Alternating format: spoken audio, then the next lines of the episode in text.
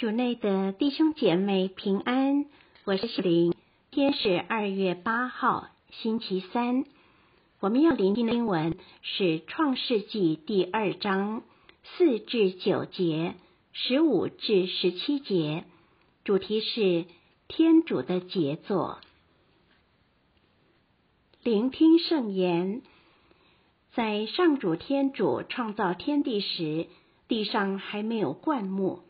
田间也没有生出蔬菜，因为上主天主还没有使雨降在地上，也没有人耕种土地，有从地下涌出的水浸润所有地面。上主天主用地上的灰土形成了人，在他鼻孔内吹了一口生气，人就成了一个有灵的生物。上主天主在伊甸东部种植了一个乐园，就将它形成了人安置在里面。上主天主使地面生出各种好看好吃的果树，生命树和知善恶树在乐园中央。上主天主将人安置在伊甸的乐园内，叫他耕种看守乐园。上主天主给人下令说：“乐园中各树上的果子你都可吃，只有知善恶树上的果子你不可吃，因为哪一天你吃了，必定要死。”释经小帮手，第二个创世的记载强调的不是天主话语的力量。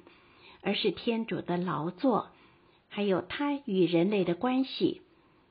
天主亲手用灰土捏成人形，在种植了伊甸乐园，把人类安置在那里，并细心叮咛他们什么该做，什么不该做。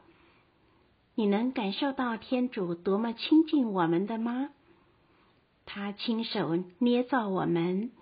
每个人独特的长相、个性、表情等，都不是偶然的，而是天主脑海中独特的想法的反射。今天，若我们对自己的长相和人格特质有所不满或感到自卑，就让天主告诉我们，他所想所造从来不会是一个错误。因此，我们在世的功课就是要学习接受并爱天主创造的自己，以发掘天主给我们预备的最丰富的人生。在经文中，我们也看到天主在人的鼻孔吹了一口气，使人成为有灵的生物，能和他连接、建立关系。也许我们会问，我们怎么知道如何跟天主连接呢？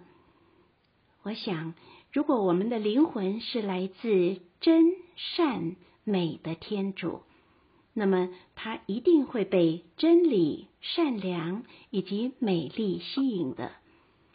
这是为什么我们看到不正义的事情便会愤怒，看到别人有需要便想要帮忙，看到美丽的情景。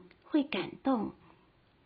当我们的灵魂和天主连接时，我们会让天主给我们勇气去追求或维护真善美，并获得生命力。